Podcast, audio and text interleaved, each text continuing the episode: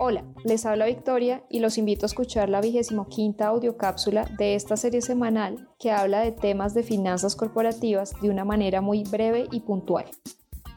Hola, soy Rafael España, director de estudios en finanzas corporativas en Corfi Colombiana y hoy les vengo a hablar de las oportunidades de financiamiento y de inversión que surgen gracias al sistema de descuento de facturas, el factoring o el confirming. Aunque muchos empresarios no lo sepan, sus empresas puede que ya hayan emitido títulos valor como acciones o bonos, títulos que se pueden comprar y vender fácilmente. Esto es porque las facturas que ellos emiten pueden considerarse títulos valor.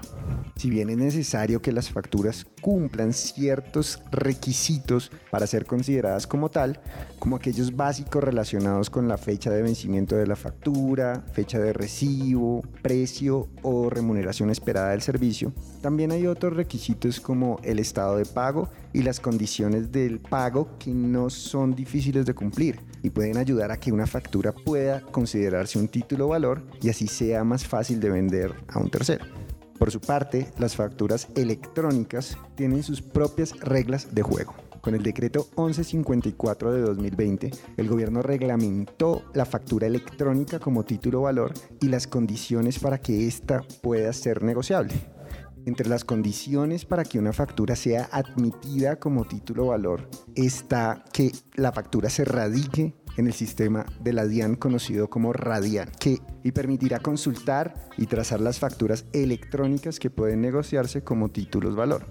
Esto podría brindar más confianza al conocido sistema de descuento de facturas, lo que a la vez permitiría que a más de 500.000 facturadores electrónicos se les permita negociar sus facturas como títulos valor. La expansión del mercado de descuento de facturas no solo beneficiaría a los emisores, sino también a los inversionistas. Por el lado de los inversionistas, invertir en facturas de alta calidad que le van a pagar a una empresa puede ayudar a diversificar su portafolio, lo que puede disminuir los riesgos asociados a la falta de diversificación sin renunciar a una interesante rentabilidad de su portafolio de inversión.